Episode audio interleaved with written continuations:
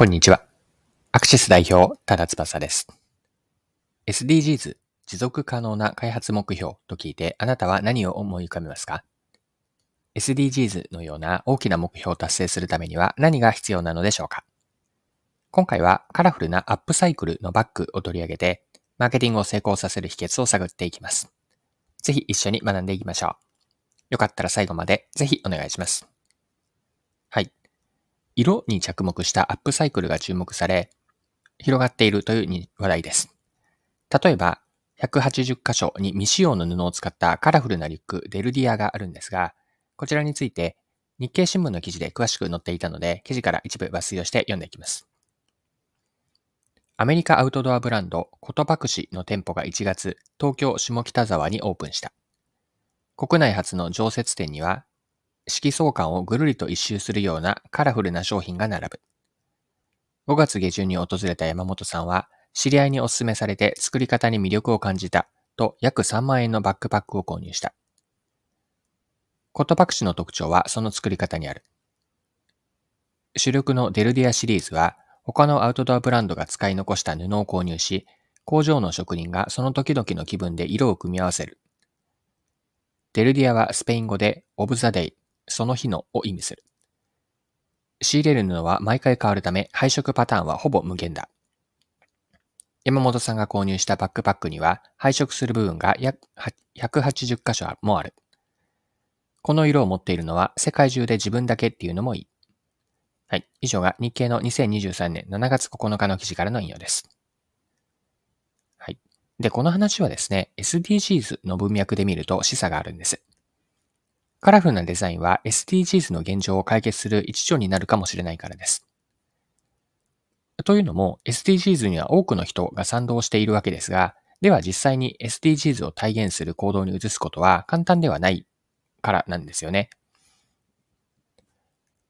ここに SDGs における、まあ、セイドゥギャップ、まあ、セイとドゥとギャップ、この頭文字で SDGs とも言えてしまうんですが、セイドゥギャップ、まあ、つまり原稿不一致という側面が SDGs には隠れているんです。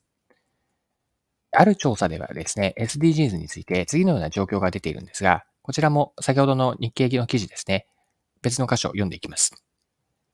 電通の調査によると、国内の SDGs の認知率は2018年の15%から年々増加し、2023年に初めて9割を超えた。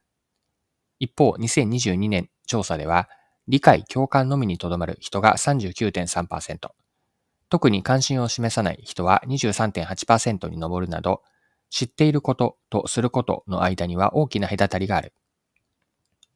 実践している内容を見ると、フードロスを減らす、マイバッグを持参するといった項目が上位に並ぶ。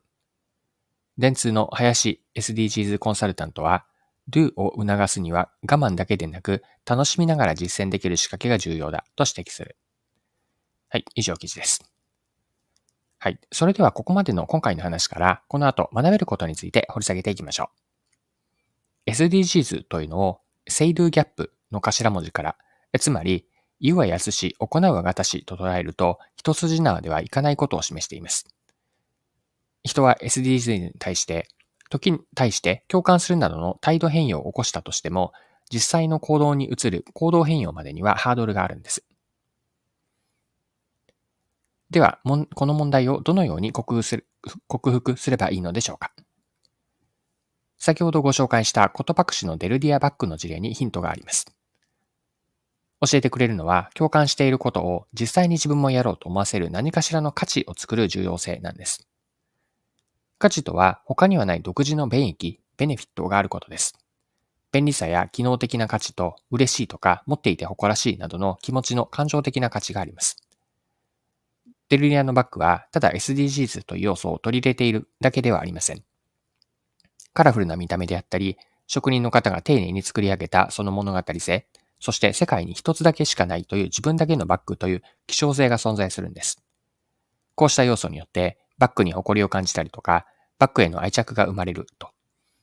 で、ここには SDGs にはとどまらないプラスアルファの価値があるんです。お客さんがその価値を認めて、欲しいと思うからこそ、3万円のバッグでも購入し、お客さんは満足感を得ているんです。はい。では最後にですね、マーケティングへの学びとして一般化してみたいと思います。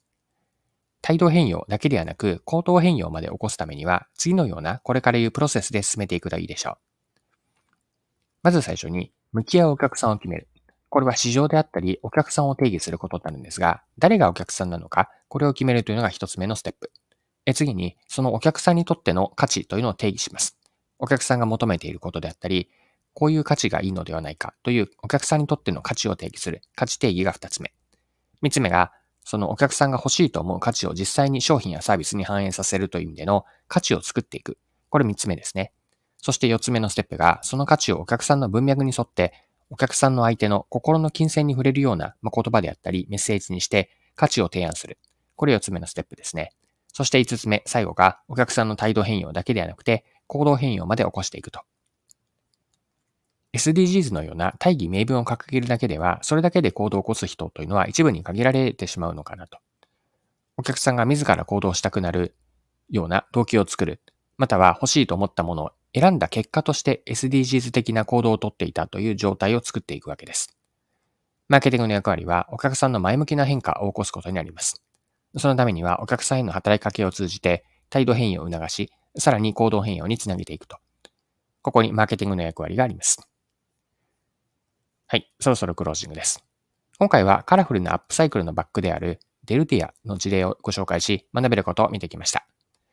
最後に学びのポイントを振り返ってまとめておきましょう。ビジネスを成功させる秘訣というのは、お客さんが欲しいと思ってもらえる、思ってくれる価値をいかに定義するか、そしてその価値には他にはない独自の便宜があることが大事です。ここから見えてくるマーケティングの役割というのは、お客さんの態度変容だけではなくて、行動変容まで引き起こすことです。そのためにはお客さんへの深い理解があって、価値を定義し、価値を作っていく。そして価値をお客さんの文脈に沿った言葉への落とし込みから提案をし、価値を届けていく。ここにマーケティングの役割があります。はい。今回は以上です。最後までお付き合いいただきありがとうございました。それでは今日も素敵な一日にしていきましょう。